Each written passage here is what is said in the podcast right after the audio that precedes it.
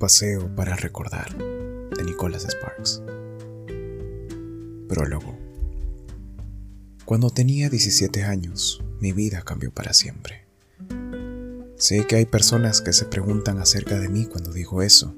Ellos me miran extrañamente como si trataran de comprender qué pudo haberme ocurrido desde entonces, aunque rara vez me molesto en explicarlo, porque he vivido aquí la mayor parte de mi vida y no siento que tenga que hacerlo a menos que de verdad desee hacerlo.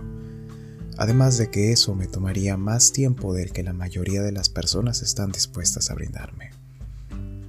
Mi historia no puede ser contada en dos o tres oraciones. No puede ser encerrada en algo sencillo y simple que las personas inmediatamente comprendieran. A pesar de que han pasado 40 años, las personas que aún viven aquí y que me conocieron ese año aceptan mi negación a explicar sin hacer ninguna pregunta.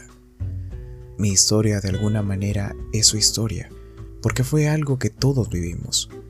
Fui yo, sin embargo, quien vivió más de cerca todo esto. Tengo 57 años, pero incluso ahora puedo recordar todo de ese año, incluyendo los más pequeños detalles.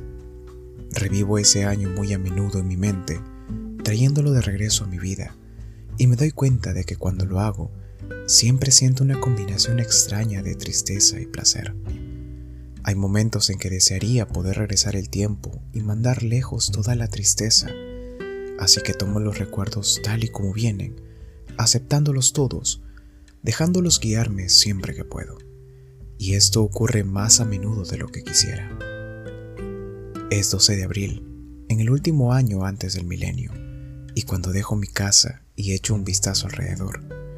El cielo está nublado y gris, pero cuando me muevo por la calle, noto que los cornejos y las azaleas están floreciendo. Subo el cierre de mi chamarra solo un poquito.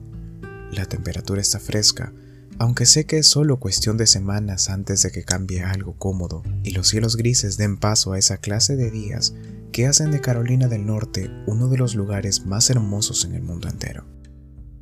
Con un suspiro, siento todo regresar a mi memoria.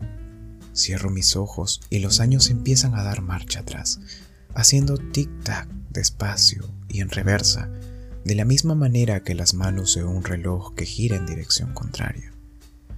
Como si fuera a través de los ojos de otra persona, me observo cuando era más joven.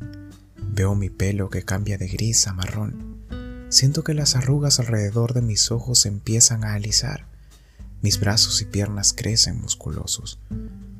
Las lecciones que he aprendido con la edad se hacen más débiles y mi inocencia regresa cuando ese año lleno de acontecimientos se acerca. Entonces, de la misma manera que yo, el mundo empieza a cambiar.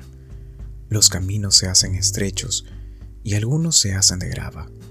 El crecimiento descontrolado suburbano ha sido reemplazado con tierra de cultivo las calles del centro de la ciudad abundan en personas, mirando en las ventanas cuando pasan por la panadería de Sweeney y la carnicería de Palca. Los hombres llevan sombreros, las mujeres llevan vestidos. En el Palacio de Justicia, el campanario suena. Abro mis ojos y hago una pausa. Estoy de pie fuera de la iglesia bautista, y cuando miro fijamente hacia el aguilón, sé exactamente quién soy. Mi nombre es Landon Carter y tengo 17 años. Esta es mi historia. Prometo no omitir nada. Primero ustedes sonreirán y luego llorarán y no digan que no fueron advertidos.